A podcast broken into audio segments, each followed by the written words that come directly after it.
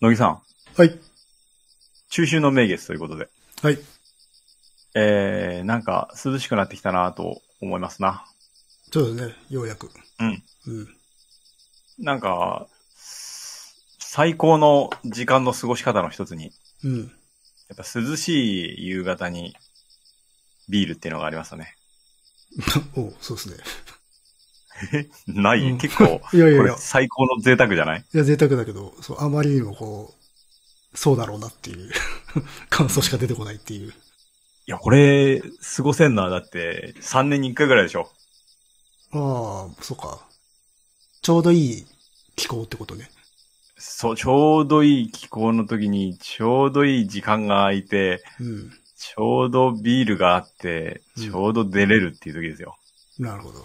ベランダに出て。ああ、あ、そうね。それはね。確かに。最高でしょ。まあ俺、この間、実家でできたんだけどね。うん。ただノンアルでした。ああ、まあでも、最近のノンアルはね、そんな悪くないでしょ。味は。そうね。なんか、プレモルのやつとか、結構、美味しかったな。うん。うん。月を見ながら。そ確かにでも、いい時期になってきましたね。ようやっと。う。うん。うん。やっと過ごしやすくなってきたので、えー、僕も、やっとリヒター店に行ってきたので、うん。今日はその話をしたいなと思います。素晴らしい。私も行きましたので。ええはいでは始めましょう。はいカエサルの休日です。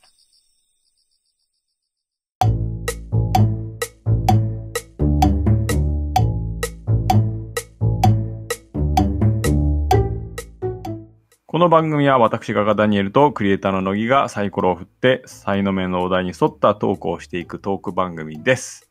はい。はい、今日はリヒターに関して取り上げますが、その前にメールを行きましょう。はい。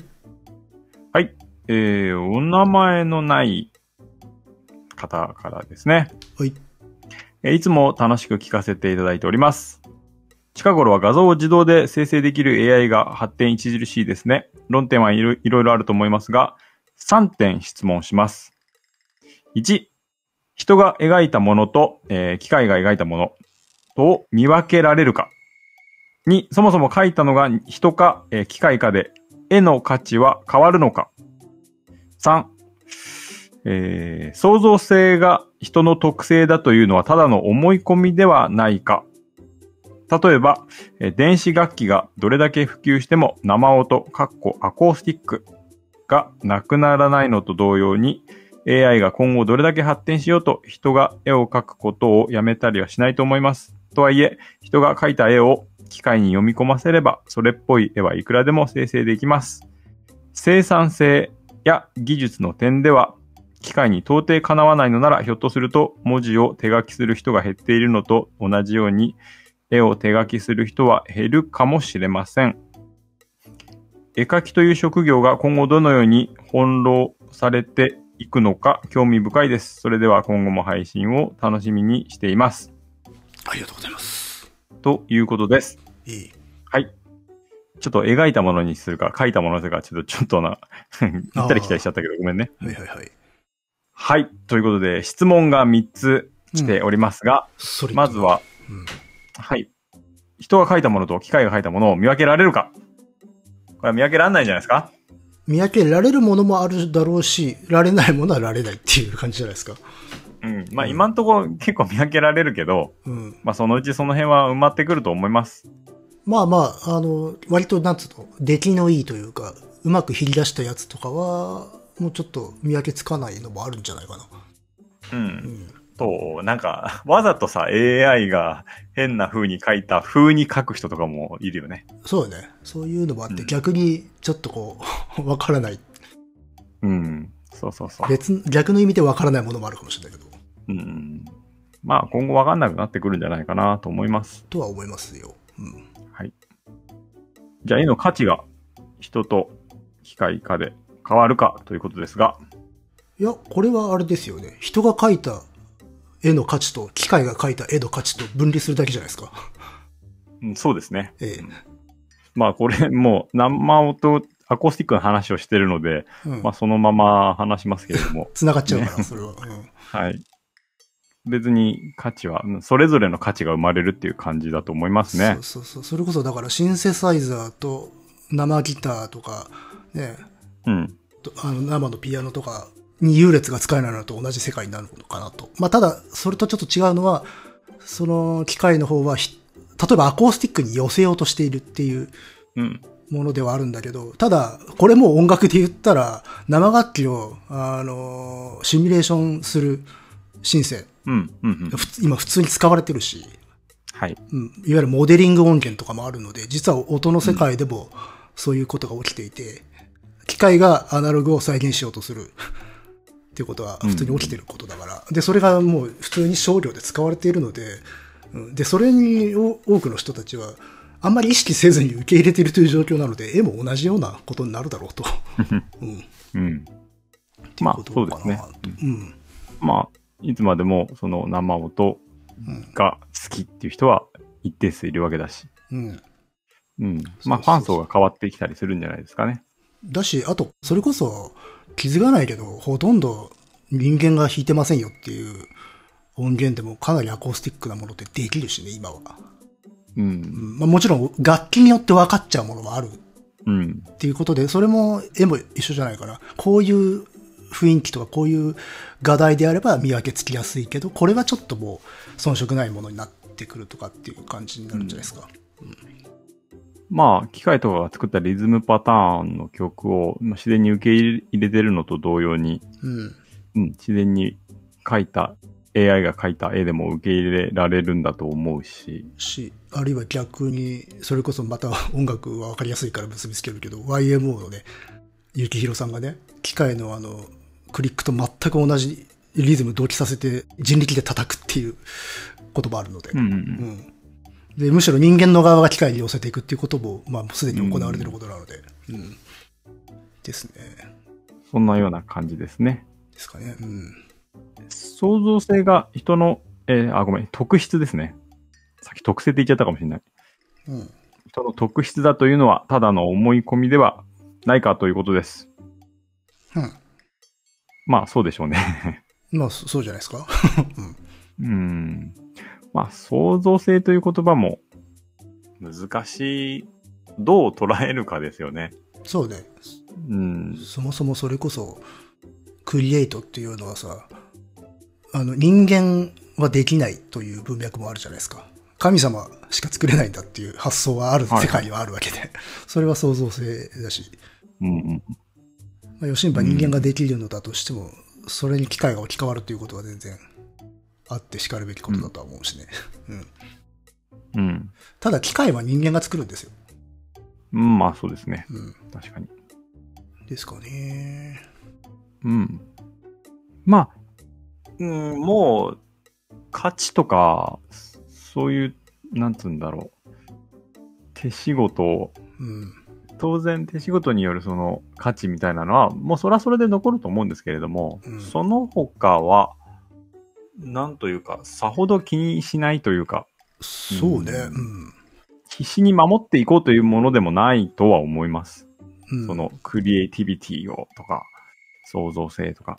と思うな。よほどその、なんていうの、アナログ的な世界にこだわりがなければ、多くの人はそんなに、うん、うん。対立すべきものとは思ってないんじゃないかって気するけどな。うんそうですあと前回も話したけど、そもそももうデジタルとかで作る創作物っていうのはかなりの部分、その、なんていうの、自動生成とかって使われてるから、うんうんうん。うん、CG とかあの映像とかでもさあのいわゆるプロシージャル的に手続き的になんか自動で生成することをうん技術も使うし、あのなんていうのランダマイズみたいな感じでランダムでいろんなパターン出してってでいいものを採用するとかもやってるから、うん。うん本当にあのなんていうの無から人間がの脳みそだけで使ってもの作ってるっていう時代はすでにもう終わってるじゃ終わってるので。うんうん。それが、なんていうのその機械任せのウェイトが少し広がるという程度のことなんじゃないかなと思って ます。うんで結局人間が使うしね、それは。うんだし、それこそね、作品なんていうのは文脈があるわけで、人間が機械を使って作るという文脈が付与されるだけの話なんじゃないかなって気がするよね。うん。うん。という回答です。ですかね僕たちはこれ。まあまあはいもしかしたらリヒターなんかも繋がってくるのかもしれないですよね。今日話すような。ああ、うんまさに、うんまあ、後で話します。そうですね。うんえー、と、もう一つ。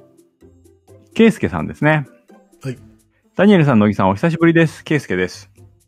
えー、第129回バンカーの雑談を拝聴しました。夜寝ながら片耳にイヤホンを入れて聞いていたのですが、右耳からアバンの BGM でスズムシの声、左耳からも似た音が、えーこちらは網戸の外から聞こえてきて、あっと思いました。だから何ということもないのですが、そんな季節になりましたね。うん。お二人の職質事情面白かったです。どちらも職質やむなしなシチュエーションで、かっこ失礼。笑ってしまいました。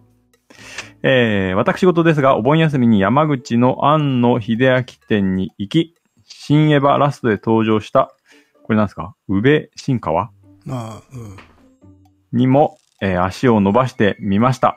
劇中と同じアングルで写真を撮ったり、例の線路のポスターと同じ場所を探したりとなかなか怪しい人物を演じてしまいました。また、アニメトークも楽しませてもらいました。メイドインアビスは慣れ果て村に行ってから、価値云々や、えーやや難しくなりましたが、原作マン漫画に比べるとまだ整理されていると思いました。原作を一読して頭に残ったハテナが少しずつ、えーびっくりマークの方に、えーそういうことかと分かってきた感じがします。えー子供が好みそうな絵柄でもって子供に見せられない話を展開するつくし教は相当どしがたい作家ですね。えーリコリス・リコイルは好きなので、ぜひ乃木さんにはミリタリーうんちくを教えてもらいたいのですが、てんてんてん。ご指摘、過去、女子高生に戦わせすぎ、過去閉じ。わからないでもないです。さて、NHK、えー、日曜美術館でゲルハルト・リヒターの回を見ました。アートの話になると、えー語彙もなく途端に稚拙になるのですが、フォトペインティングで描かれた人物画を見て、なんとなく連想したゴッドフリーとヘルンバインを並べて検索してみたら、えー影響関係にあるみたいですね。ますます興味が、えー湧きました。かっこ、ヘルンバイン単にゴシック趣味で子供が痛ましく描かれた絵ということで知った作家というだけなのですが、珍しく画集を取り寄せたぐらい好き、というか切実に気になる作家なのです。かっこ閉じ。えーバーダー・マインホフ、かっこ、ドイツ赤軍について、えー2018年のサスペリアで知って自分で調べたのだったか、えーいや、このポッドキャストで乃木さんがお話ししていたんじゃなかったか、記憶が曖昧です。最近、ドイツ語が乃木さんの小姉、発音で脳内再生されるようになったので、それダメですよ。ドレスデンってカート・ボネカット、スローターハウス5で読んだな、あてんあ。そてうんてん。うんえー相対する壁に同じ絵をかけて、さらに合わせ鏡のように増殖させる、複製される空間。ボルヘスが、えー鏡と、えー光合は、ゴゴタの交わる方ね、うん。交尾の方の光合は、えー人間の数を増殖するがゆえに忌まわしいと書いていたな、てんてんてん。もはや自分の覚書きを書いただけになってしまいましたが、リヒターの回楽しみにしています。ということですね。ありがとうございあまりすがと。うございます。まあエッセイ的な メールでしたねん。エッセイ的な。そうですね。 はい。あメイドインアビスね。えー、見ているんですね。うん。そうなんだね。これ、あ結構複雑で難しいなと思ったんですが、これでもまだ整理されてる方なんですね。うん。うーん。リコリス・リコイル。どうですか続き見てますあれから。いや、ちょっと止まってますね。まあ見ますよ。 本当ええ。怪しいな。ミリタリー、まあもちろんミリタリーはね、ウェイトが高い作品だけど、そういう向きも喜ぶ作りにはなってますね、ちゃんと。うん、う。うんん。あんまその解説できるほどではないですよ。ああ、そうですかうん。ゴッドフリート・ヘルンバインは、影響、まあ、リヒターが影響を受けることはないと思いますんで、おこっちの方が影響を受けたんじゃないでしょうかね。なるほど。あの、スコーピオンズのアルバム、あの曲、ロッキーライカハリケーンとかが入ってるアルバムだったかな。ジャケなんか、男の人がわーって口開けてるアルバムのジャケ書いた人ですよね。はいはい。えっと、なんか、なんと表現していいかわかんねえんだけど。あの、入院患者が叫んでるみたいなやつ。そうそうそうそうそう。そうそう、そんな感じの。うん。確かにゴシック風ですね。うん。うん。まあ、バニタスに関しては、リヒターも言及しているところですが、多分全く違う文脈で描いているので、ちょっと違うかなとは思います。うん。あと、なんだ、バーダマインフォフって喋ったことあるっけこのラジオではないんじゃないかな。映画の海は触れたことあるかもしれないけど、映画化はされてるから、うん。多分違うと思違うかなあれ、あれかなもしかしたらレッドに関わるときに、う。うん。漫画のレッドの時ちょっと触れたのかもしれないね。あ、そうん。まあ共にその、う。うん。左翼テロリストたちの話なんで、で、共に作品化されてるということで。うん。あと、ドイツ語の発音は僕は全然できないので、 そそれはもう消した方がいいですよ。 じゃあ、えー、リヒター店にね、えー遅ればせながら行ってきたので、はい。その話を今日はしようかなと思います。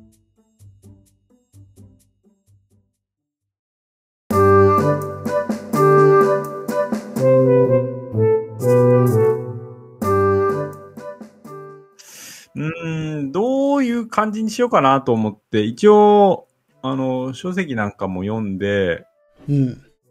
えーそこから言葉とかを一応拾って、こういう評価があるっていうのも、うんまあまあ、拾ってはみたんですが、うん。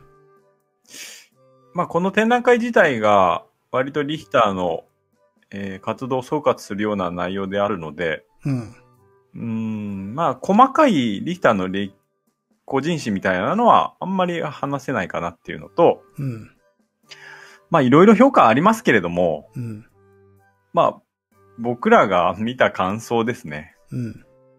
をメインにしたいと思います。それはね、もう、美術史みたいな話になっちゃいますから、そっち、あの、そうそうそう生い立ちとかになると。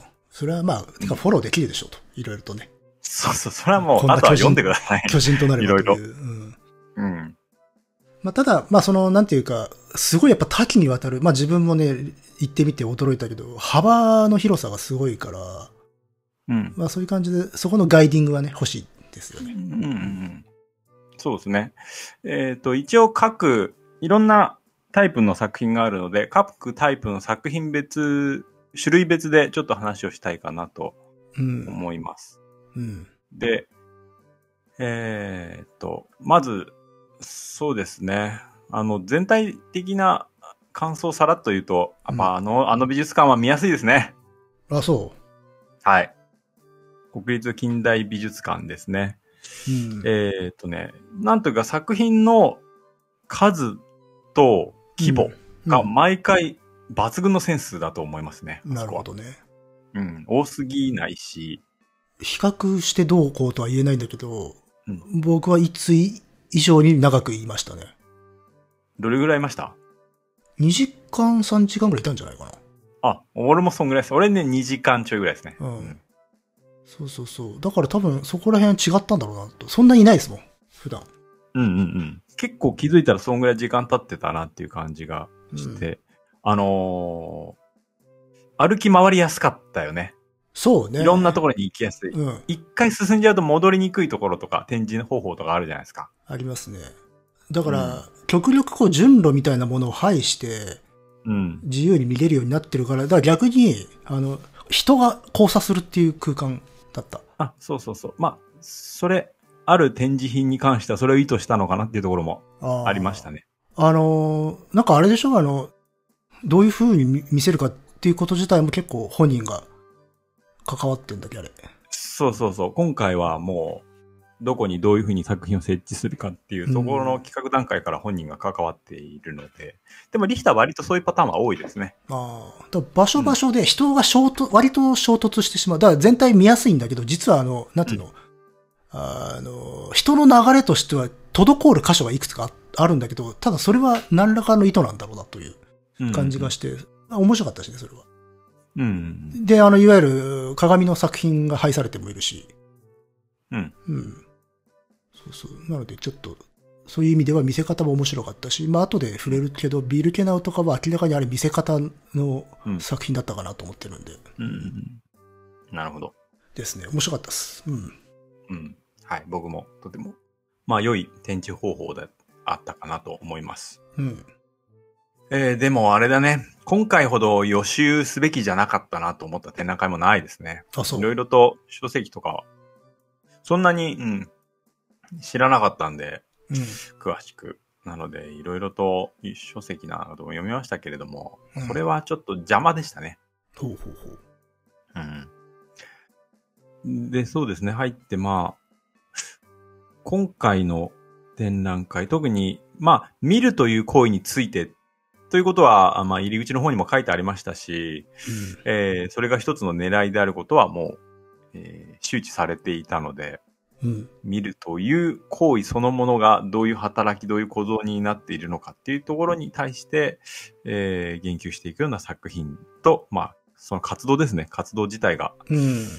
そこにつながっていくものであるなということは、でまあ、いろんなところに書いてあったんで、これはいいいいかなと思います。そうで、結構こう、なんていうのか、丁寧だったよね。親切だった。うん、そうそうそう。あ、そう、あと、キャプションとかも、あそこは丁寧だね。そうそうそうそう。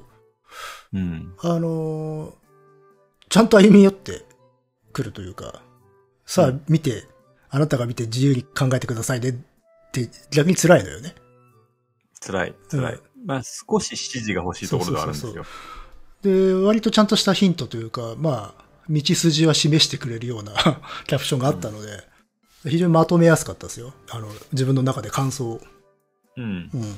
あと、珍しくフリーでもらえるすあの冊子。うんあれ作品のタイトルだけっていう場合多いですけど、ちゃんとあのいろいろ細かく書いてありましたんで、うんあれも良かったですね。うん。はい。うん。でも逆に言うと、そういうキャプションとかないと混沌としてしまうかな。すごい、パッキリとさ、違うジャンルというかさ、の作品が、まあ、併存してたからさ、うんうんう。うんん。ちょっと戸惑う人もいるぐらいなんじゃないかっていう。そうですね。うん。まあ、それだけ、 まあ今回キュレーションが非常に良かったっていうのは思いました。うん。でもあの美術館結構、ピーター・ドゥイグの時も思ったし、結構前だけどフランシス・ベーコンとか見た時も、いいや本当思ったよ。うん、これ。見やすいなって。そうですね。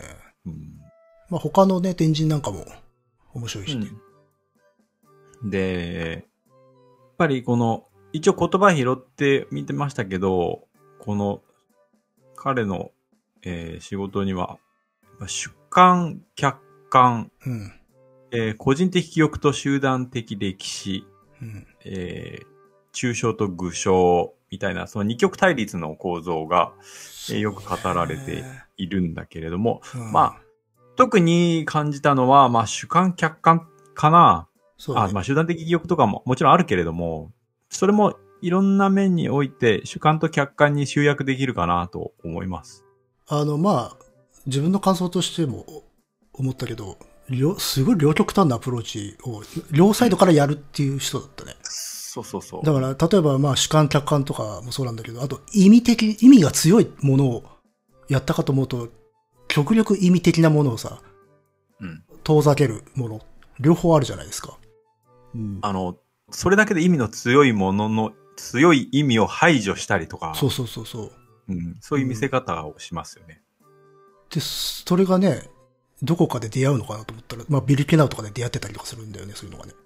うん、そう、それを思った。あの、いろんな、それまでやってきたうんいろんな仕事がうん。ビルケナウの方に集約されている、繋がっていくようなそうそうそうそう。気がするんだよね。それはね、ちょっと感動しちゃって、あ、す自分のキャリアと、あの、テーマの大きさ、うんち。ゃんと寄せてってるというか、あ本当にこの人の集大成だったんだなっていうんで、ちょっとうん胸が熱くなるものはあって。そう、やっぱ、ちょっと最後の方に言おうかなとと思思っったたこけとがあるけど、ど。あの、そう、両極端なものをやってきた人だから、それをどこで橋渡し、統合させていくんだろうと思ったら、あのテーマかいっていうそうところがそね。こにすごくね、やっぱ、うん打ち触れるところがありました、はありましたね。そうそうそう。ですね。まあ、ともかあそく、それは後、もったいないので後で触れるとして、とにかくそううんい そううですね。それに関して極端に違うものをう。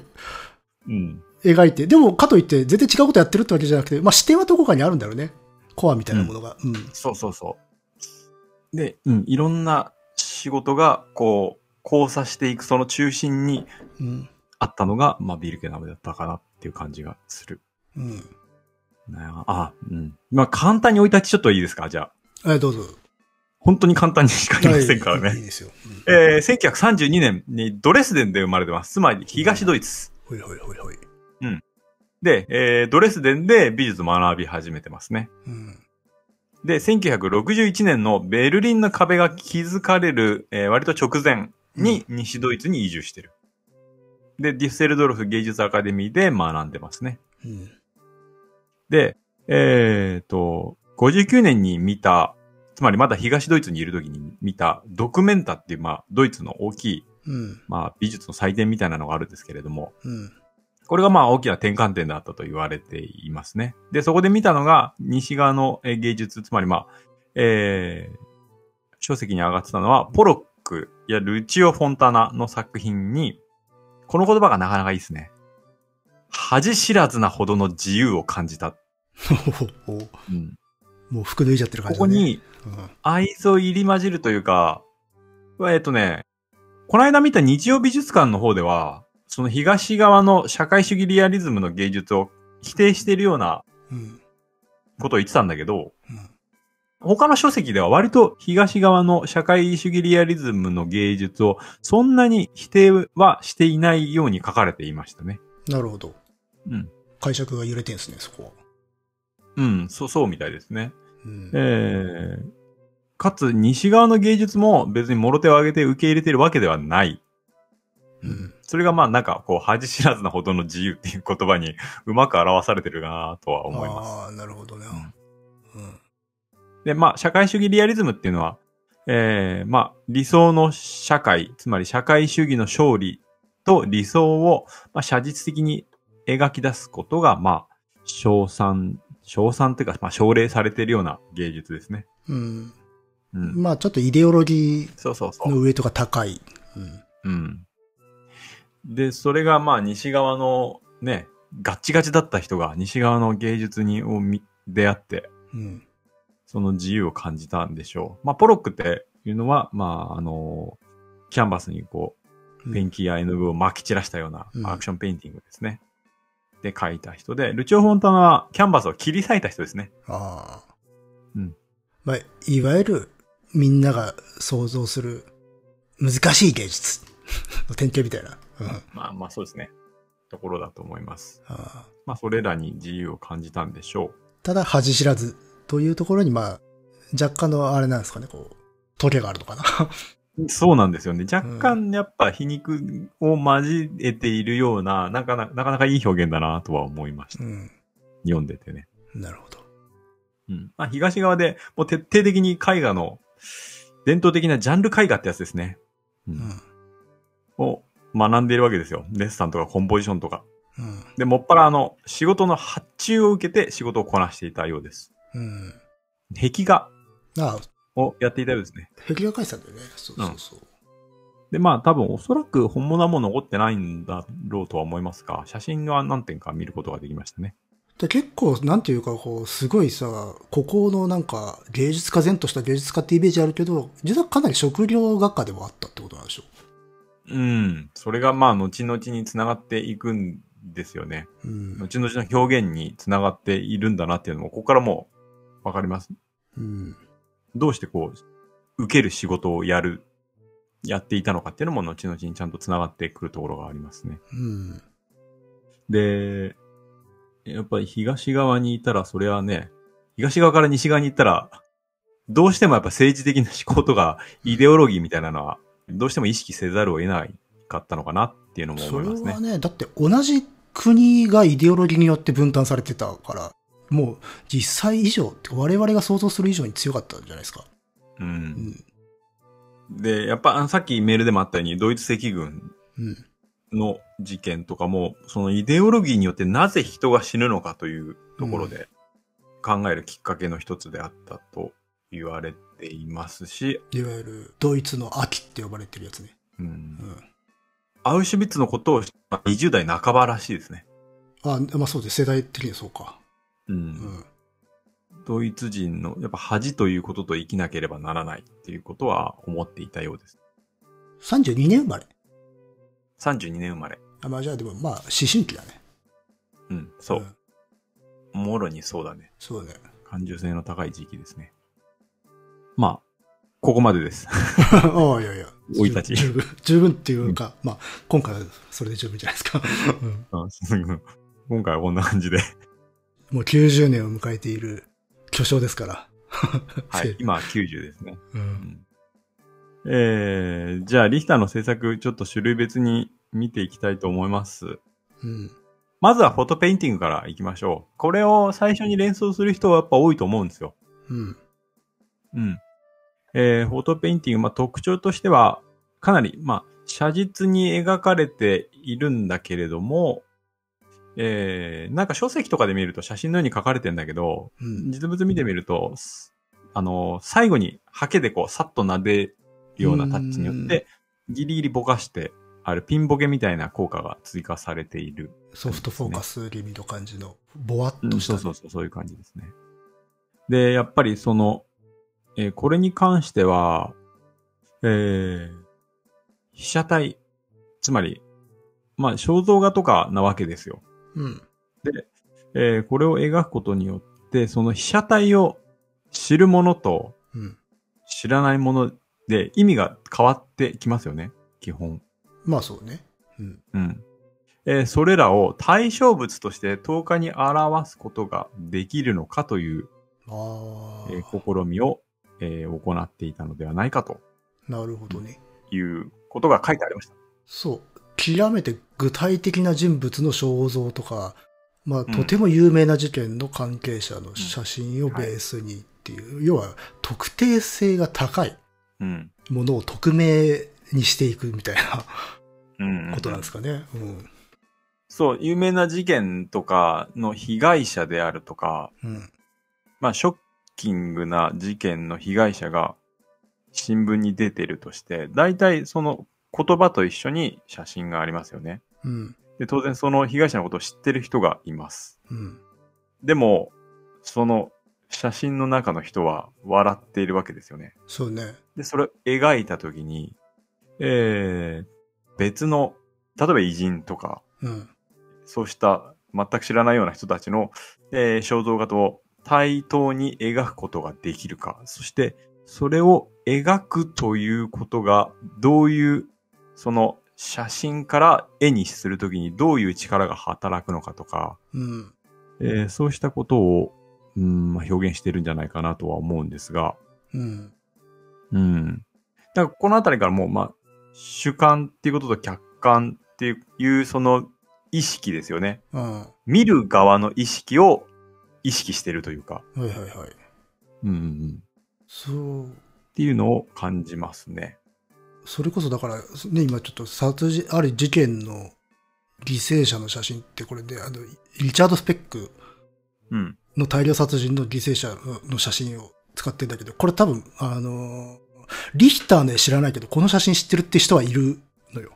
おそらく。っああ、うん、うん。っていうぐらいは有名な写真なので、うん。そういう極めて有名な人たちから、ある種、名前を消していくうん。っていう、まあさっき言ったその極端なスタイルの違いみたいな話の時に、まあ極めて意味性の強いものと意味をこう、うん。張り取っていくっていうベクトルがあるっていう話をしてたけど、極めて意味が強い写真なんだよね。うんう。ん。そうですね。それで、うんやっぱりその、ぼかすというところに、ぼかすというタッチを入れることに、その意思が汲み取れるんですよね。うん。うん。で、あと、すごいなと思ったのは、結構気合入ってんだね、この人ね。何がすごい素材としてめちゃくちゃ強いものを使おうとしてるわけじゃん、そもそも。あ、相当な反骨心の塊ですよ、この人は。ですよね。はいそうそうそう。うん。だからそのアブストラクトとか、いわゆるその非常に抽象的なものを書いてる人ってこういうことやらないっていうイメージが多分あると思うんだよ、世間的には。うん けどこの人ガンガンそういうこともやるっていうさ。あの、これらをこうやって描くことによって、伝統的な肖像画すら、まあ否定しているわけで、うん。あれは意味を強めるものなので、そうだよね。そこから意味なくしていくわけですよ。うん。うん、透過にしていくというところで、えー作品を描きつつ、うん。えー価値、意味をなくすっていうことを同時にやるんですよ。うん。これは本当全仕事に言えることなんじゃないかな。うん。描くことで、うん、描かない ことを、あえー行うというか、でもだから、そうやって見ていくと、すごくあの、もうジャンル全然違うじゃんと思ったものも、ちゃんとあの、橋繋がってくんだよね。あ、そうそうそうう。ん。だから、あ、やっぱり一貫してんだなっていう。うん。うん。あのね、もうこの話が出てきたんで、まあ言おうと思いますけど、あのーこれリヒタの言葉ですけど、うん。ね、私を画家ではなく、イメージメーカーと考えるべきだっああ。ていう言葉を言ってますね。だから私の関心は絵画ではなく、イメージにあるって言ってるんですよ。うん。だから像を作り出すってことですね、要は。まあ、そのためだったら、いろいろなスタイルがあり得るってことよね。うん。うん。絵画はそれの役に立つうんって言ってるんです。なるほどね。 なので、別に絵を描きたいとか、うん。そういう問題じゃねえんですよ。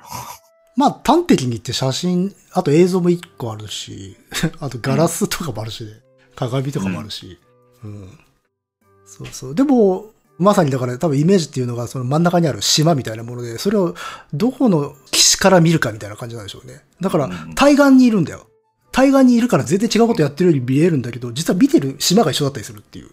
うん、うんそうそうそその安心感というか、一貫性が感じられるから、なんていうか、いろんなことやってんだなっていう驚きがあるとともに、でも、こっちが迷わない感じもあるのよ。う。うん。うん。常に道しるべが立ってるんですよ。立ってる、そう、そう、そ、そあそここのに向かえばいいっていう。そこの強さはすごい感じて、このじじい強いなっていう。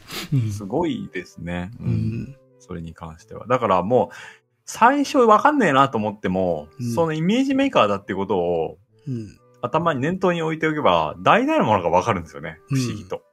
あれ、今どこ歩いてんだろうって、ちょっと一瞬なりかけんだけど、ふと見た時にどこでもあの灯台が光ってるっていうようそうそうそう。な感じがね。うん。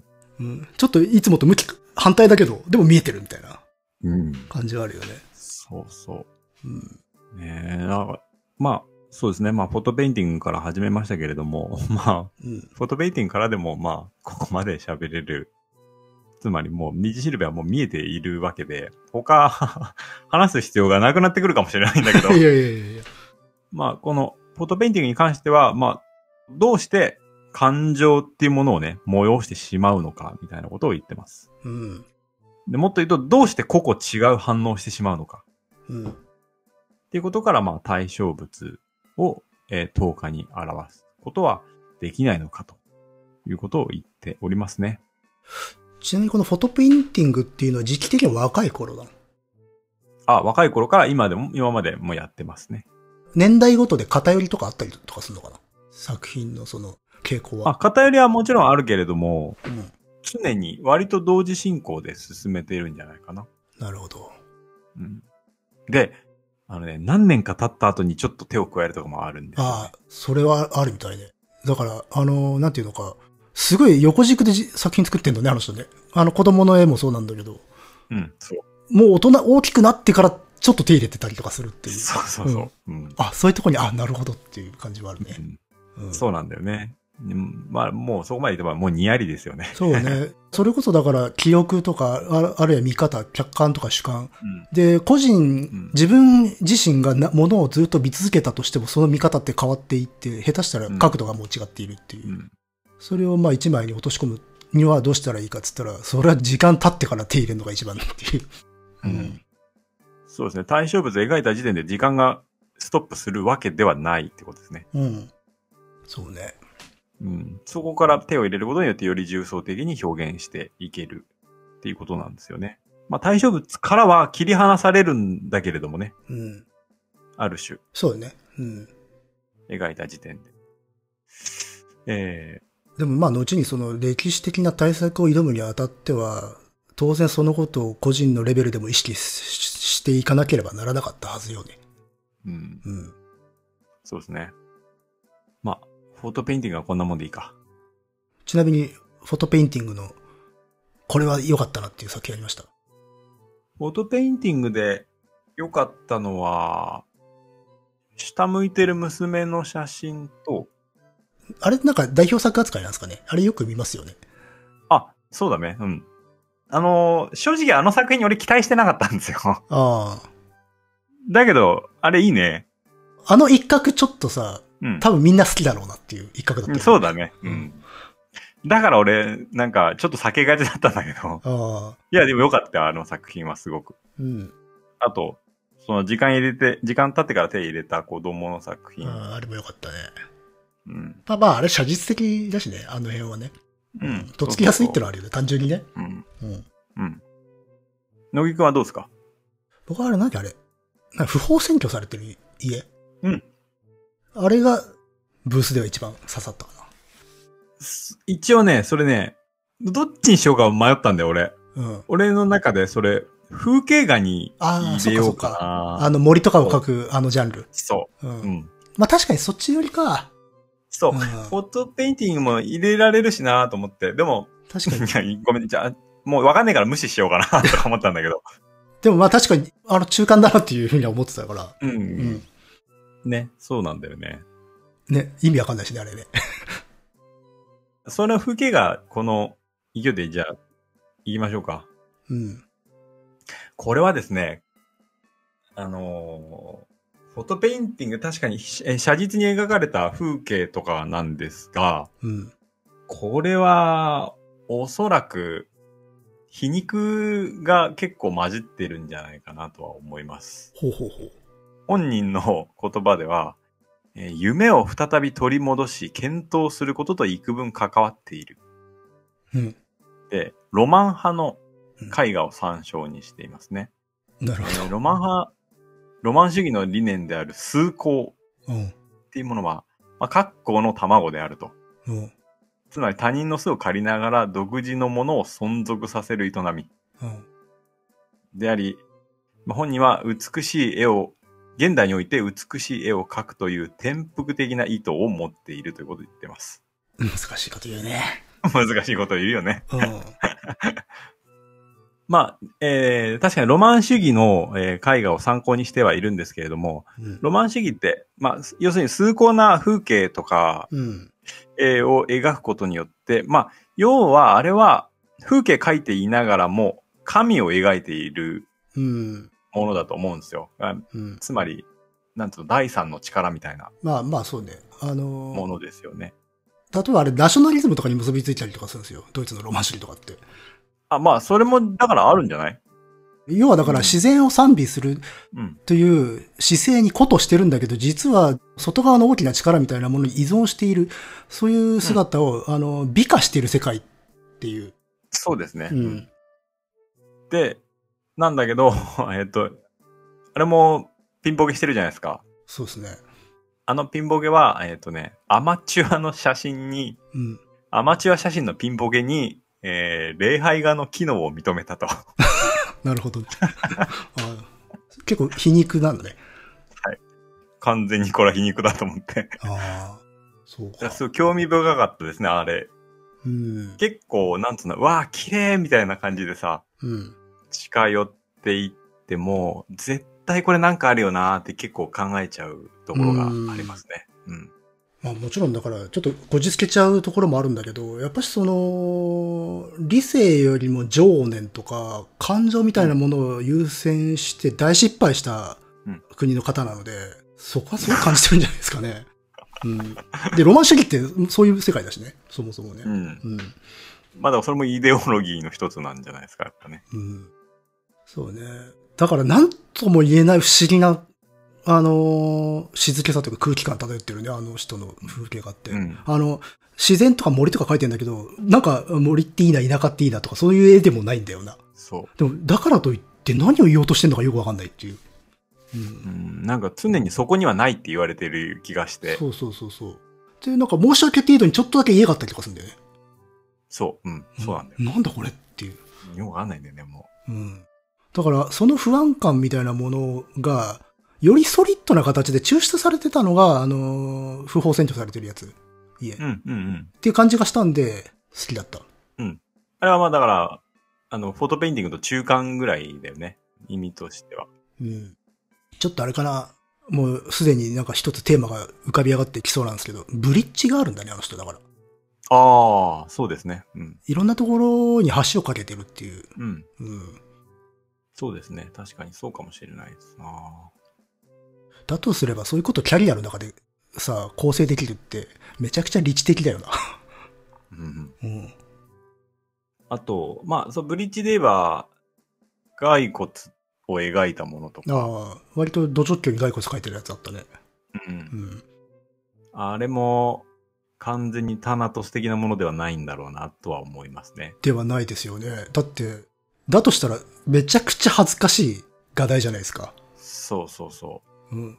だとしたらボケすぎだろ、っていうのだよね。だから結構キワッキワ言ってんだろうね。 うん。だから他の作品群があるから、割とこっちも安心できるっていうか、まあ、ただのそうそうそうただのドクロじゃねえだろ、これはってなるんそうだけどそう、そうそう。普通にね、そこらの人が、あの、ドクロで書いてあるってなるとう、んちょっとこうは、照れるじゃないですか。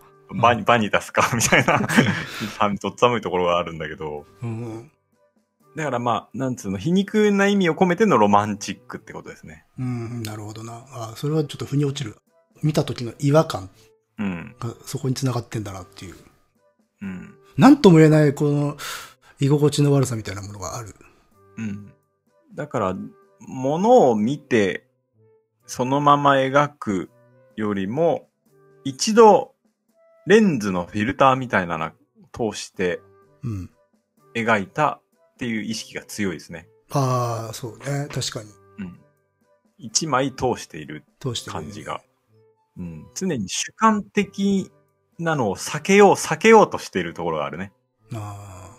入り込まないように。まあだからこう、まあ、もちろん直接的にピンボケであるっていうのもあるんだけど、見てる側にも、ここに焦点が合うっていうのを設けさせないようにしてるというか、うんうんうんうんこっ、ちはさ、あの、どこかにピンが合えば、そこが、なんていうか、あ足がかりとか、取っかかりになって、そこから絵を解釈しようって思うんだけど、それを与えない不安感っていうのがあるんだよね。うんうんううんん。うんそれはあの、見た目のボケ具合以上のところで。うんうん。でも、それをすごい具体的なさ、うん素材を書いてるのにそういう効果を生み出せるってすごいよね。そうね。めっちゃくちゃ一個人の肖像画とかでもそれ感じさせるわけじゃない。うん。うん。中心を作らないというか、うん。なかなかすごいとこですね。そう、肖像画においてそれできるのはすごいよ。ね。その自信があるから、まあ、てかその、まあ、思考があるからやってるんだろうけど。うん。 まあだから、なんつうか、めちゃくちゃ、すごい静筆な絵を描いていながら、うん。ものすごく歴史に対して挑戦的なうん。作業なんですよね。ビビらないしね。うん。だって普通にね、ワールドトレードセンターを書いてるわけじゃないですか。うん。うん。でも、そこに恐れはないじゃん。恐れはないっていうのは、そういう大それたテーマとかじゃなくて、うん解釈されることを恐れてないわけわけよね。そそうですね。うんうん。あんなもんみんなさ、気持ち分かりやすい方に解釈しちゃうテーマにもかかわらず、普通に書いて、しかも、それをさせない。うんうん。他の作品群見見たら、そういうふうに解釈できない。う。。うんそうそうそう。うん。いや、まあそこまで できるのは本人がものすごく理論武装してるっていうところももちろんあるんですよね。でしょうね、多分ね。うん。それに、これまでのキャリアにきちんとした一貫性を自分で認めているんでしょそうなんでしょうね。う。うん。うん。まあだから自分のキャリアを評価してくれてる人だったら、そういうものを書いたところでちゃんと、まあ、その先にあるものってのは見てもらえるだろうっていう、うん。まあ、確信もあるんでしょうね。うん。うん。そうですね。まあ、じゃあちょっと、この辺で。リヒター本人の制作に関する言葉をうん。拾ったんですよ。うん。えーっと、私は絶対的なイメージを信じない。ただ、接近だけがあり得る。常に繰り返し接近し続けようとすること。ほまた別の時にはですね、これもなかなかいいですよ。私は物とビルとを探し求めているのです。絵画でも絵画のビルとでもありません。そうではなく私たちのビルとうん、私たちの外観や現れ、視点を信頼できる全般的なものとして求めているのです。う。むずい。どう言ったらいいのか、今起こっていることを私なりにビルとしたいのです。絵画はその役に立ちます。あそれぞれに異なる方法も、主題もテーマも、この方法へ向けた、それぞれに異なる方法なのです。あ。ああ。難しいね。ということです。 つまり、まあ、この言葉の全ての意味を汲み取るのはちょっと難しいですけれども、うん。だからまあ、全ては方法に過ぎないってことですね。まあ、だからそのイメージを解剖して、再構築するための、ある種のテーブルがあって、道具は後ろにいっぱいあるってことなんだよね。うん。で、振り返って何を取ろうか、みたいな場所なんでしょうね、彼のせい脳内って。ううんん。でそこは全部10日なんでしょうね、道具は。うんそうですね。だから、あの、最初から道具持って何をやろうかって考えてない人なんでしょ最初にもう多分テーブルの上にテーマっていうか素材があってっあるんです。うん向かうべきところが。ていうね、うんそれをうまく調理するのにふさわしい道具とは何かという 作り方をしてるんでしょうね。そうです。すごい低レベルなさ、偏見を言うとさ、すげえドイツっぽいなと思ったね。 そそれいいね。そう、そうかもしんない。でも、うんでもこんな感じでしょ、ドイツ。なんかね、やっぱし、そういうイメージ持っちゃうよな。やっぱすごいリーチ的に作るんだなっていうかさ。 うんで、あーあと、言葉をいくつか拾いましたね。えー最も重要なのは作られたものであって、どのように作ったかではない。うん。まあそうですね。まあそうですね。ここまでクールにやられちゃうとそうだろうなっていう。えーライマンとミニマルアートに感銘を受けた。驚くほどに感傷的なものではなく、絵画の終焉に対する絶望、戦場的な存在さからほど遠いもの。代わりに根本となる形が非常に先鋭的に提示され、意識を本質へと導く。これバカりやすいですね。でもね。うん。ミニマルアートに影響は受けてるだろうなっていうところはありますね。うん。あとは、その、やっぱりこう主観とも関わってくるんだけれども、干渉的なものではないっていうのは非常に重要ですね。そうですね。う。うん主観ってやっぱ干渉的なものになりがちっていうかな、そういうものですから、うん。えーそこをいかに排除していくっていうところで、やっぱりミニマルアートっていうのは非常にこう、先鋭的な形で提示されてえーいってますけれども、まあその通りですね、そうですね。えーギリギリの形を示していたんでしょうね。うん。ただ、やっぱミニマルアートよりは、うーん、なんというかな、ミニマルアートというよりはもう少し形を持っているんだけれども、うん。表現しようとしていることはかなり近いし、うん。より難しいところで表現しようとはしていると思いますね。うん。ミニマルアートって結構、ある意味、わかりやすすぎるところはあるじゃないですか。うん。主観、主体という点に関して。うん。なので、具体的なものを描いていながらも本質を描こうとする姿勢としては、かなり挑戦的というか、かなり難しい難解なものに挑戦してるんだなとは思いますね。うん。あとは、これなかなかいいですよ。これね、1966年のノートに記述してあったことなんですが、うん。私はいかなる意図にもシステムにも方向にも従わない。うんいかなるプログラムもスタイルも関心も持たない。うん専門的な問題、仕事上のテーマ、アリューも師匠もどうでもよい。私はあらゆる規定を逃れ、自分のしたいことを知らず、一貫性がな く、いい加減で受け身である。うんということです。自分ではそうおっしゃってる が。一貫性ありますけどね。一貫性は非常にありますよね。うん。まあ、後半のところを見ると、まあ、ウォーホルとか、デューシャンとかの影響も強いのかなっていう感じはありますね。まあでも、なんていうかシステムに乗っからないとか、うん。まあ、規範には収まらないということは感じます。でも、それを、ある種の暴力性とか衝動とかに頼っって抜け出るんではなくて、理知によって抜け出るというところに強さと怖さがある。うんそうですね。そう、リーチ。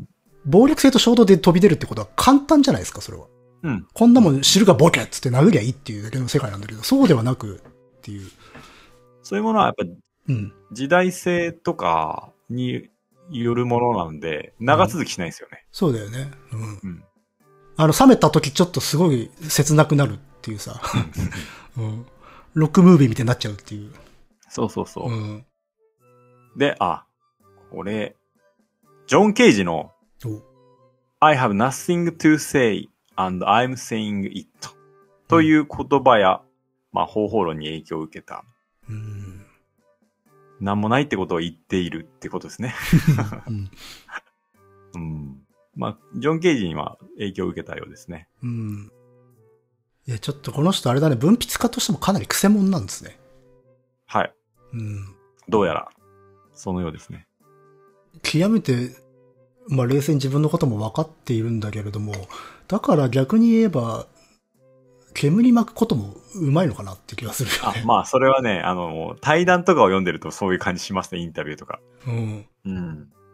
割とこう、ちょっとこう、みんなが流れていきそうな結論に誘導しながらも全然違うことを考えていそうな怖さはあるよね。うん。そうですね。そういう節はありますね。でも、このジョン・ケージの言葉からもわかるように、主観をまあ、なくしてはいるけれども、うん。周りから主観を喪失させ、主観、うーん、意識みたいなのを喪失させる像を描くんじゃなくて、喪失させるような方法を取ることが多いなとは思いますね。そうして作り出す。現出させるってこと。うん。はうん、それのものを描くんではなくてね。いはいはい。ああ、そうだね。うん。っていう方法を取ってるようには思いますね。うん。この後話す制作もかなり関わりますけれども。あの、極めて絵画的、極めて絵画らしく、絵画らしい体裁を取りながらすごいインタラクティブだなとは思いましたね。うんうんう。うんん。まあそれっていうのはやっぱし見ること自体をテーマにして投げかけてくるから、お前どう見るっていう意識が非常に強いんでしょうね。うん。うん。というのは見てて思いましたね。うん。うんこれも客観に関わるうん。ところなんでしょうね。重要なものとして。うん。じゃあ作品、カラーチャートの作品ありましたね。うん。色のタイルがずらーっと並んでいて。うん。えあら、66年から着手したので結構早いですね。あうん。であれは、画材屋の色見本を見て、あ。うん。チャート。 これ以上美しいものは作れないと思ったようです。なるほどね。 これでいいじゃんっていう。 そうそうそう。ああ。これは、あれですね。えーデュシャンの影響はまあ感じますね。デュシャンが言ったのは、うん。絵の具は既製品なんだから、うん。絵画は全部既製品だって言ったんですよね。 まあ、ま あ、へりくつに思えるけどそうなんだろうな。うんそうそうそう。あの、与えられた色使ってんだから、もう全部与えられたもんですよ。そうそうそう。うん。そういうことを言ったのと、あと、同じようなことは、あの、大竹新郎のエッセイに書いてあって、大竹新郎は、うん。自分の作品には蛍光灯かなんかを使おうと思ったのかなうん。それで、その電気屋のおじさんみたいな人が、見本を持ってきてくれて、うん。箱を開けたら、いろんな色の蛍光灯が入ってて、うん。それを電気をつけた瞬間全部光るじゃん。うん。うん。そしたら、その瞬間大興奮して、これだよ これこれでもう完成してるじゃないかみたいなことを言い続けて、素材として使うまでもなかったっていう。。そうそうそうそううんそれでもう完成してるあっあていう。それはでもあるかもしれない。うん素材の状態が一番いいって、もう料理じゃないってのはあるんですよね、それは。うん。うん。で、逆に使ってみると、パッとしねえってのあるのよ。そうそうそうう。ん多分そこに、そう自分で使ってみるとパッとしねっていうのは多分、その表現欲のなさみたいなものだと思うんだよね。要は、ベロ出してないんだよな。そうそうそう創そう作物とし。て。うん。うん。さあさあ作品ですよ、見てくださいっていう、ある種の横島さというか、し下心がなうい、ん純粋な状態で置かれてるからこそ、取り澄まされて美しいっていう状態なんだよね、素材って。ううん。んそう、そうなんだよね。うん。だからそこで共通してるんだなっていうのと、うんそういう意味なんだなっそうとか、そ思うったか。のと、あと、えっ、ー、とね、あのね、これね、塗りはプロに任せましたって言ってんの。なお前ねはプロじゃないのかみたいな。最高峰のペインターじゃないのかっていう。でまあそこも、だから、その、作り手の、なんつうのかな、意図みたいなのを意識させないうん。ように、えー任せたんだなってういう。ん。でもそれはちょっとでも、ビリケナウとかにも繋がってくるかもな。うん。ううんんうんうんなるほど、なるほど。で、これはほん、まあ、本人、まあ、に別のことで言ってたのかなと思うけど、うんまあ、手作りというフェティッシュにうん。嫌悪感を抱いていたようですね。なるほどね。そっかそっか。うんあれだもんな、デジタルプリントとか普通に使ってるもんね。うん、使ってる。うん。ちょ人間の手じゃ無理だしね、あれ。うんうんそうそうそう。あれは無理ですね。うん。で、まあ、そこの色の並びとかも、ね、まあ、絵画っていうのは、つまりは、色を見るわけで、うん。その色っていうのは、まあ、要するに隣り合う色との関係によって形が出来上がっていくわけなので、ある意意味その絵画を見るっていうことの原体験的なものかな、一感じ番が。基本的な単位までうん、削り落とした絵画って、色相だよね。うん、そうそうそうん。それはわかるわ、感覚としては。うう。うん。ん、だからギリギリのところかなっていうところがありますね。 よくデジタルで彩色とかさ、絵描くときもさ、まあ、スポイトで色拾ってきたりするときに、チャートとか、うんあうの、んグラデーションがあるんだけど、見本として。うんそれが綺麗だったりするもんね、も うね。そうそうそう。そうそういうことだよ。それ完成してんじゃんみたいな。 そうそうそうそう。そうそうそう、あれだよね。うん。あの意識。で、そこから色拾ってきてんだから、借り物なんだよねっていうのもあるし、そう。うん。で、前回とさっきも話したけど、まあ最近アセットで物作ること多いよって言ってるけど、そもそも色ってアセットじゃないかっていう話なんですよね。そうそうそう、そうですね。認識できるものはそうですね。うん。なので、その、うん、まあ、カラーチャートに関しては、なんかこう、絵画だなっていうのと、まうあ、んその絵画の、何、色の関係性みたいなものが非常にソリッドで、うん。わかりやすいなーという感じなのと、まあ、その、単純に色の並び美しかったですね。うん。そう、そこはやっぱしさすがだなっていう感じがして。うん。うん。その単にアイディアとかだけじゃなくて、そこの、あの、計算とか積み重ねはさすがなんだなっていうキャリアが。そうそうそリズムがちゃんとこう、視覚を通して脳に入ってくる。う。うん。トイレ行ったらさ、親子、ちっちゃい子を連れてきてるお父さんがいて、うんいろいろ話しかけてて、なんか、はいはい。どうだったっつって。で、子供が楽しかったっつって。うんで、お親父さんが、どどっちかって言ったら音楽みたいだったでしょって言ってて。おー多分それはそこら辺の作品のことなんだろうなっていう。へえ、あ、ちょっとその、なかなかいい、なん か、すごい、いい教育してんなと思ったけどね。隣にいましたけどど、っ私。ちかっていうと音楽みたいだった。ああ、いいですうね。んまあ難しいことは、やっぱ分かる年ではなくて、でも一番何が響くかって言ったら多分音楽なんだろうなっていう。うん絵を音に例えても考えてもいいんだっていうことを日々言ってるんだろうなっていう口ぶりだったんで、うんうんうんうん。というのはありましたね。そうね。結局感覚意識に訴えるものだからね、両方ともね。うん。なるほど。それはいい会話を聞きましたね。うん。あとはじゃあ、アブストラクトペインティング、うん。抽象画ですね。これが一番分量が多かったかな。そうですね。うん、大きさ的にも大きいもの多いし、そうね。うん。あ小さいのも結構あったけどね。うんこ。れ、1976年に開始してるんで、まあ、カラーシャットとかよりは10年ぐらい後なんですね。あの、なんかヘラみたいなので描いてる絵でしょ。そう、あの、スキージーって、スキージーって本当は、あの、シルクスクリーンをするときに使うものなんだけども、要は、細長い板ですね。うん。長い板に、ええまあ、そこに絵の具を塗りつけて、それを、なんつうのかな、横にスライドさせたり、まあ、縦にも使ったりするけど、うん。でっかいヘラでベタっと塗って、えー、それで、絵の具を塗ると同時に、まあ、削れたりもするので、ううんん、どっちの行為もできるっていう感じですね。だからこう、色を乗せているという従来的な絵画のイメージうとん削り取っているという、そこから何かを奪い取るような真逆の性質のものがうん同時に作用してるっていう世界。うんうんうんうん。そう。だから、あのーこれも、フォトペインティングのところで言ったところだけど、描くと同時にその重要な要素を抜いていく。うん。つまり、書くってことと、足すってことと引くっていうことをうん。行っているわけで、うん。それが絵画の中でえー行為としてそれを表しているそうだこよとねで。すね。だから、まあこれ、さっきの AI の話に立ち戻ると、AI ができないことってここなんですよね。おおーあなるほど、。の要は同じような絵は描けるんだけど、プロセスに文脈を持つことができるかっていうところで、そのの運動性みたいなところが作品にはいはい反映されてるものに関しては AI は再現できないんですよ。まあ、え AI がそういう機械に接続して、その機械でやればいい。 あれですけど、違いますまあけそど。れで別だけどね。現時点でデジタルで出力してる以上は、それはできないっうん。そうですね。ていうところではね、まだ違いがあるっていう。なので、その、ある意味、同じようなことを抽象画に転用して、それを行為として表したっていうことで、うん。非常にソリッドだなと思いましたし。そうですね。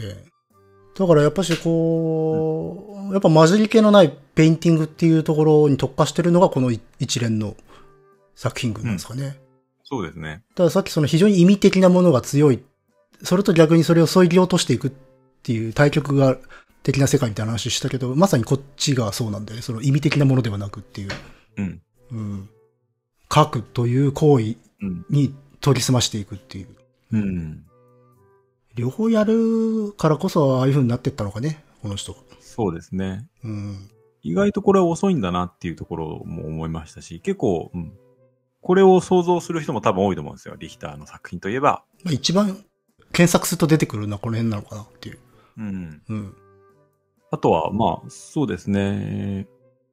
結構物質感がやっぱ強かったですね。思った以上に。うん。そうだね。なんかね、その、予習してった段階だと、割とこの、レイヤードされているみたいな、こう、レイヤーを意識させるっていう言葉がああ。結構見たんだけど、レイヤーって、どうしても俺は画面上の、 あの、うん。2D 的なね、重なりっていう。そうそう、ものをイメージしちゃうんだけど、もうちょっと、レイヤーというよりはもうちょっと物質感の強いもんだなっていうのが印象であったかな。確かに。まあ、くしくもね、その手前にはね、あの、ガラスが何枚も重なってる作品がポンとはいはいはい。置いてあって、あそこでちょっとこっちも身構えるっていうか、準備ができるところあって、あ、うんうんこの人、いわゆるこのフラットな世界だけじゃない人間なんだっていう、うん。ぶちかましをされた後に、あの、アブストラクトのあの辺の作品が来るから、割とそこでこう、手続きが済んだみたいなところがあったかなっていう。ううんうんん。うん。そうかそうか。うん。まあ、順路次第だけどね。まあじゃ、まあそれは そうなんだけど、うん。でもあそこのさ、鏡は何回も通りうんすがることになるんだよね。で、あそこが、まあ一番こう、なんていうのかな、初見の人たちが、一番最初に楽しくなる空間かなっていう。うんうんうん。うん。ね。ほん、ほんと、ドジョッキより鏡を、あの、鏡とさ、ガラス置いてあるだけの作品とかさ、すごいなと思うよね。いや、すごいよね。うんと でもね、ちゃんとね、繋がるんだよな、他の作品と。それがすげえんだよな。そうなんだようね。ん。次はまあ、フォトですね。作品、あ、オイルオンフォトだ。えー、写真の上にああ、油絵のがポッと塗ったような、ありましたね。ありますね。うん。あれ割と俺、難しいなと思ったね。 うん結構。一番難しいかもしれないね、あれ。うん。うん。まあ本人の中ではかなり重要な仕事のようなんですが、うん。うーん、これは、まあ、よくわからないので、これ拾ってきましたけれども、うん。言葉。社員という概念。ほう。つまり、見えている像は見えないレイヤーによって支えられている。うん。うんうん。異質な画面同士を合わせると、それが浮き彫りになる。うんということのようですね。なるほどね。 うん難しいな。でもまあ、その見えないレイヤーによって支えられている、まあ要は一番表皮、あの、うん第第一層しか我々見てないっていうことはまあ、はい特にデジタル世代だったら分かりやすいんじゃないかなと思うんだよね。まあそうですね。うん。フォトショップがそうなんだからだって、 そうそうそう。単純にね。うん。でもそもそもさ、レイヤーっていうさ、例え方ってもう昔なかったわけじゃうん。ん。うん。そうなんだよね。だから俺もね、レイヤーっていう言葉をこの評論の中とかでいろんなとこで見かけたんだけど、うん。いまいちね、特にこの写真の作品に関してもピンとこないですね。だから、その、便利すぎるのよ、レイヤーって。そうんう。。ね。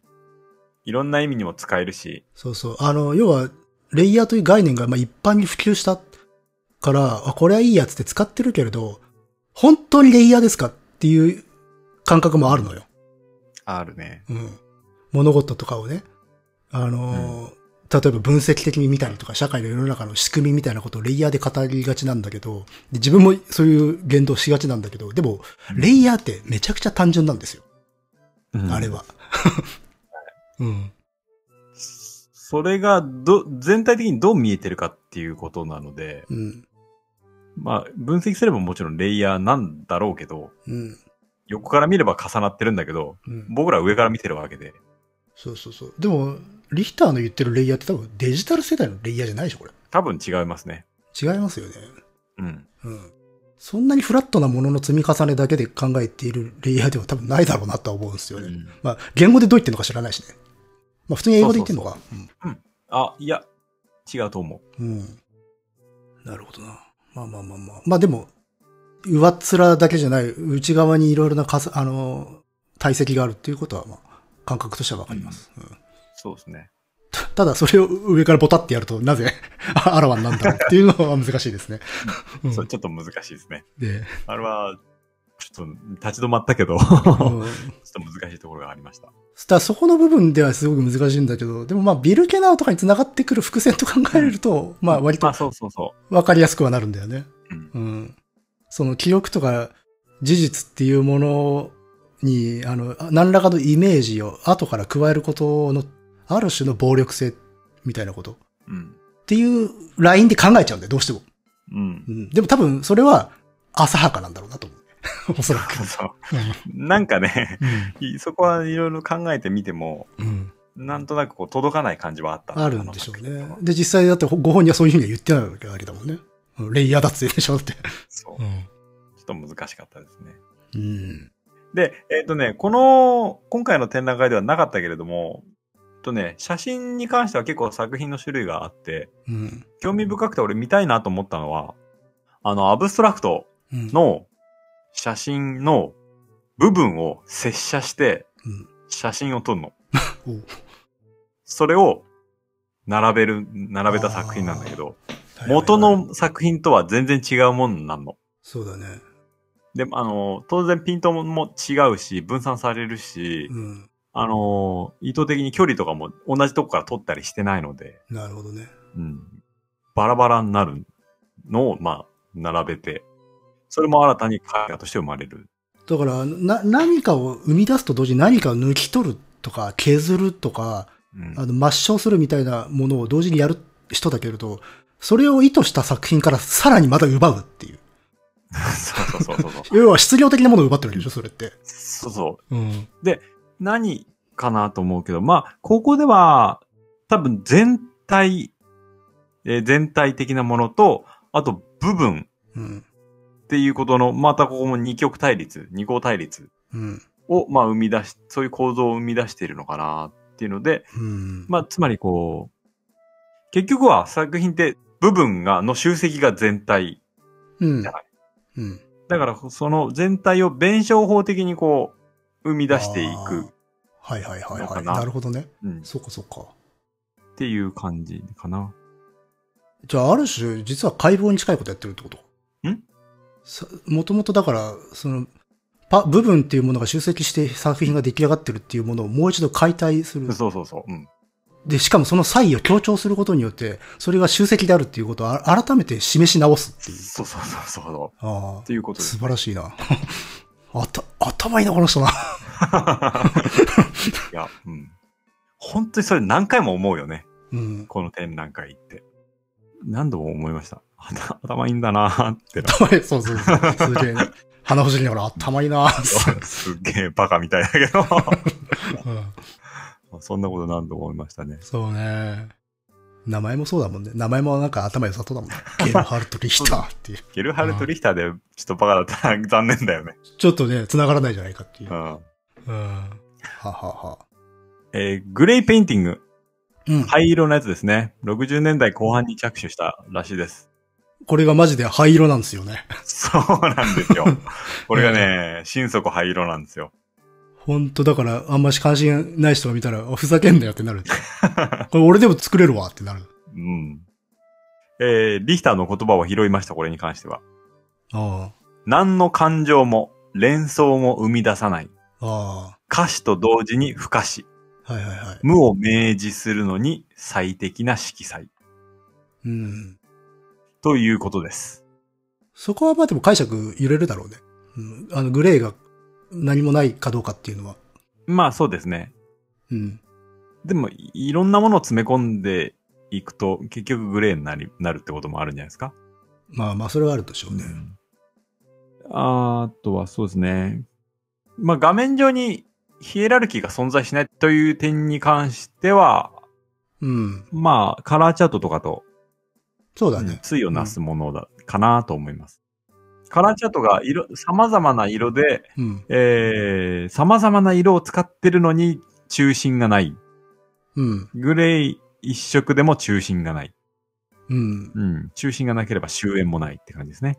そうね。まあ、RGB で考えても、うん。あの、なんつうの、白と黒以外では、あの、全部の数字が一緒なのはグレーですから。そうですね。うん。まあ、だからそういう、まあ、カラーチャートとかと対応するような作品群であろうなとうん。思うんだけれども、まあ、これ多分展示の妙なんだろうけど、うんビルケナーの手前にもあったんだよ、グレあー。りました、ありました。はい。そこはちょっと繋げちゃったかな、うんイメージとしては。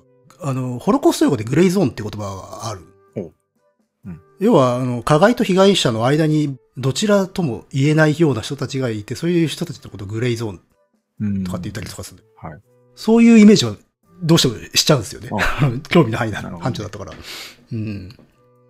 あの、プルモレイビーとかが言ってるような話だけど。うん。僕はまあ単純にこの、カラーチャートのところにもあったじゃないですか、グレーペインティング。うん。うんだから、す多分そっちなんだろうなと思う。うんでもそれを、ある種、それこそブリッジとして使ってるところもあるのかなと、ちょっとうん勘ぐってるというか。なんでかさ、あの、黒赤金ってあの、はい。はいドイツ国旗のあれも、そばにあったから。あ、そうですね。あれもありましたね。うん、本当はもっと大きいやつなんですよ、あれ。うん。グレーペインティングはまあ、実は結構、これね、いろんなとこにあったんですよね。そうだよ。点在してたんで。そう。 ポツポツっとあるんだよそうそうそうそう。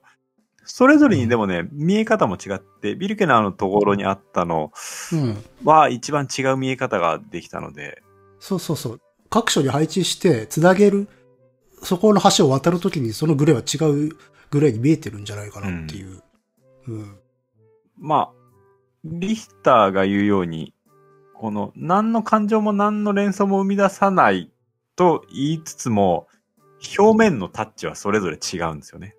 まあ、テクスチャー的なところでちょっと個性があるのかなそうですね。うんなんか、色彩の感じも違うし、表面の仕上げも違ったので、まあ、それも、まあ、ビルゲナウで違うっていう話をさっきしましたけれども、それぞれにうん。個性はあって、逆にそのうん。小さな差異すら創出しようとしてるのかなとも思いましたね。だし、その、まあ、無個性とか、何もない、感情がないっていうのは、言ってしまうと、こっち側次第でいかようにでも変わるというふうにも取れるしね。ああ、そう、そうか。うん。うん。本当に無個性なものって逆に強烈なので、個性としては。うん。無個性が照射された時に人を支配するはずなんだよ。けどそうではない。うん。ある程度こちら側が解釈を変えてしまうっていう意味では、適度な無個性なんだろうなっていう。うん。適度な無個性。いいね。うん。だからそこが解釈割れるだろうなと思ったら、そのコメントに対して。いや、これ個性ないかなって思う人いると思うんだよね。そもそもあとグレーという色自体にもね。そうね。だから、それで、ジョン・ケージの言葉と同じじゃない ?I have nothing to say and I'm saying it ああっていうことだと思いますね、これ。うん。結局、喪失はされているとは思うんですよ。そうだよね。何がしかのね。うん。うん。 まあ、本当の、本当に感情のない世界っていうのは何も生み出さないことですからね。はい。うん。じゃあ次は、ストリップですね。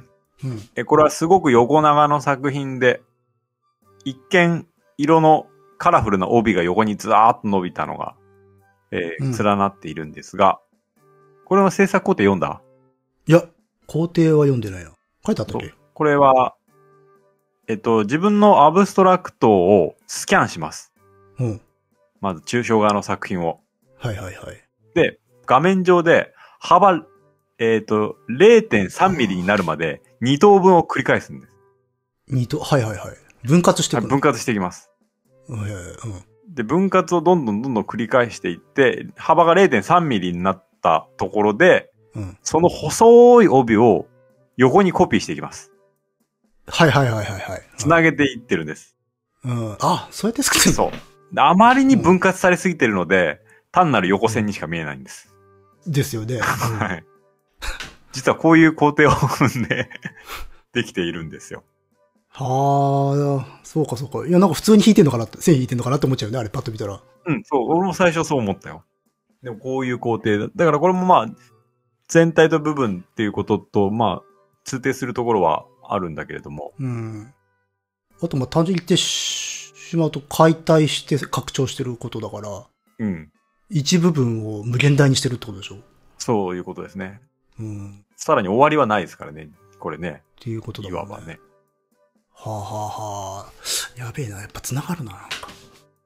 はい。そうなんですよ。複写、コピーとか拡張とかね。その辺の工程も繋がってくるんですよ。ああやっぱだからキャプション大事だね、リヒターって。うん、大事ですね。これ読まなかったらわかんない。この工程。だし、それ知ると感動するじゃん。うん。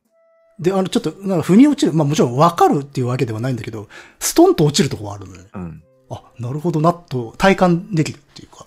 あの、いろんな作品が同じところに見事に落ちていくんですよ。ストーン、ストーン、ストーンと。うん、そうそうそうそう。あの、あ、結局、みたいなところはあるんだようね。ん。うん。やっぱし、だから、東大光ってんだよ。そうん。う。まあ、迫力ありましたね、これね。うん。まあ、あと、それこそ音楽的で見てて面白いしね、。そうそうそずっと見てるとね、もやもやしてくるしね。う。 うん。うん。トリックアウトみたいになっちゃう。これは、なかなか、見栄えも良く、写真撮ってる人も多かった作品ではあります。うん。だし、それこそ、まあさっきチャートの話にもなったけど、そのなんか色の現象的な力みたいなものも感じれるしね。はい。そうですね。でも、そこにはちゃんと文脈というか意味があるっていうところがすごいねう。ん。うん。あの、見た目からはもう全くそういうものはないと思いきや、実はプロセスの中にちゃんとその文脈を内包していてっていう。で、それが作品の意味をちゃんと変えていく。だから聞いて初めて作品の意味が変わるっていう、キそうャプションのいい例っていうのかこな。れに関してはプロセスすごい重要だよね。そうだと思う。うん。さっき本人は、あの、どうやって作ったか問題ではないのみたいなことしたけど、いや、重要だよって、これに関して重要だと思いますよ、はい特に。むしろあなたの場合、重要じゃないで すからって言いたくなるんだけどね。はそうだよ。本人曰く、それは自分の中だけで、あの、落とし込めてればいいんだっていうことなんだろうけど、うん。でもやっぱしちょっと感動するけどな、それを聞くと。うそうですね。ん。なるほどな。で、えっ、と、いろんな展示室があるんだけれども、うん。えー展示室移動するときに、えー必ずと言っていいほど通る場所にある、まあ、中心にあるのが、あの、ガラスの作品ですね。うん。 8枚のガラスを、えー縦にこう、並べてあるんだけれども、ちょっとずつそれぞれ角度がついているという作品に、うん。えーなっていて、何度もこの前を通って、うん。通るごとに、そういうことだよねっていうのを、確信を強めていくんですよ、あれで。最初は入った時は、お、こういうのも作るんだ。うん面白いなっていう、単純な、なんていうんだか楽しみだったんだけど、あの、だんだんだんだん、あこの作品が彼のモニュメントなんだな。うん。そうん。あの、私はこういうものだう。うん。私が書いてる、作ってるものはこういうものだっていうことを、あの、立体化して展示してる、展示っていうか、あの、もう、指し示してるみたいな。 そうん。う。もう、何度も見てるうちに、どんどん意味が深まっていって、もう感動がど生まれてくるんだよね、あれね。うん。そうね。あ、そういうことかうっんていうのが、どんどん強まってうん。くるんだよね。まあ、本当もう、あれだよね、作品を自分で制作するっていう意味では、うん。ギリギリのラインだよね、あれはね。ギリギリないんです本当ね。に。ガラうんス立てかけて、あの、並べてあるだけなんですよ。だけだ。でも、あの、自分が問題にしていることとかテーマにしていることっていうものを、実は非常に直接的に分かりやすうん。く、あの、表してるアイコンなんだよね、うんあれね。まあ、要は視覚、見るとはどういうことなのかとか、まあさっき言ったその、まあレイヤーもそうだし、あとはその、フォーカスがボケていく世界うん。ととかって、そういうのを本当にポンと、だから、あれ、自分をテーマにした作品みたいな感じになっちゃうのね。そうだね。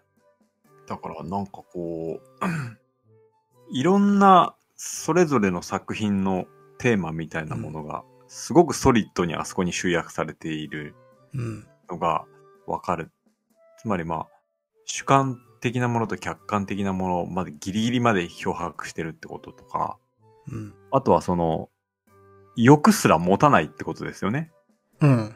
そうそうそうそう。何を書くかっていうのは、もはや、基本はまあ自分で何が反射するか何が映るかっていうのはコントロールできないわけで、うん。えー、そこに歩く人がどんどん映っていくからね。そうそうそうそう現。れては消えていく。でも自分を映すことももちろんできるし。で、その人々の見え方も変わるしね。そうそうそうん。う。で、なんかこう、その、それが、絵画はやっぱ光だってことを俺は言ってるんだなって思ったんですよね。うん。えー最初の段階では。そのうん。光のその透過性、うん。えーを持って、そこに一瞬つなぎ止める。うん。で、またそれが消えていく。っていうこと。うんその光に集約するっていうところも、やっぱり、なんかこう、非常にソリッドに表したなっていうことを思ったね。うん。存在ししたと思うと、それがなくなって、うん。いう儚さみたいなもの。儚さともまた違うのかな。像を喪失するっていう感じでね。うん。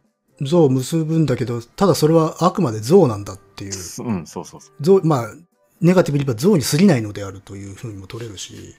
で、それを、まあ人間、しかもその来場者を通して感じさせるっていうところはまあ、革新的でさ。うん。まあまあ、それこそ鏡の作品も多かった。要は、鑑賞してる人たちも見えるんだよね。だから鑑賞してる人人たちも作品の中入っちゃうってう。いうん展示の方法だったじゃん。うん。だから、まあもちろん鏡は自分が映る。うん。で、あのガラスの作品に関しては、他の人たちがその後ろを通った時に見え方が変わっていくうん。う。ん。うん、いあのい色を変えていったり、明るさが変わっていったり、あるいはしフォーカスがボケていったりとかする。うん。だから自分も他人も本当にそこで投下投下になるうん。し、あるいは絵画、展示されてる作品とか鑑賞者も投下になるっていう世界うん。になってるなっていう感じがして、そういう、なんていうのか空間を作った上で、ビルテナーが別コーナーになってるってところだったんですよ。はい。うん。 うんだから、ある程度、なんていうのか、こう、体馴染んだ状態で、 入ってこいよっていう、そうですね。うんそういう装置なのかなっていう。んあとところがあ、りやまっしたぱね僕、感動したのは、その、欲のなさですよね。うん。あの、鏡、あの、ガラス自体の持つ欲のなさ。うん。そうね。ガラスは存在してる時に別にね、何か映そうとしてるわけではないうんって。いうところと、うーん、誰もいなくても何か映してるっていうところ。そうね。うん。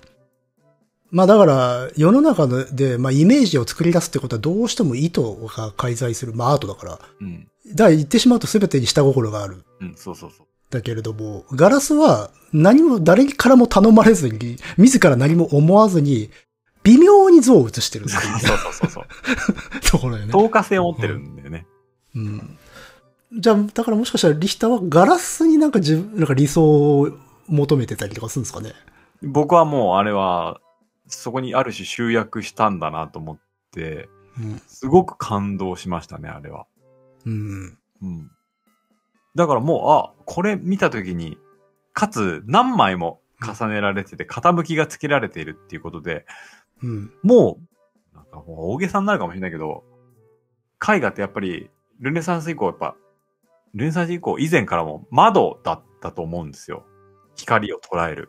うん。それを、現代でうん。端的に、まあある種、絵画の登場以降、初めて塗り替えたなと思う思いましたね。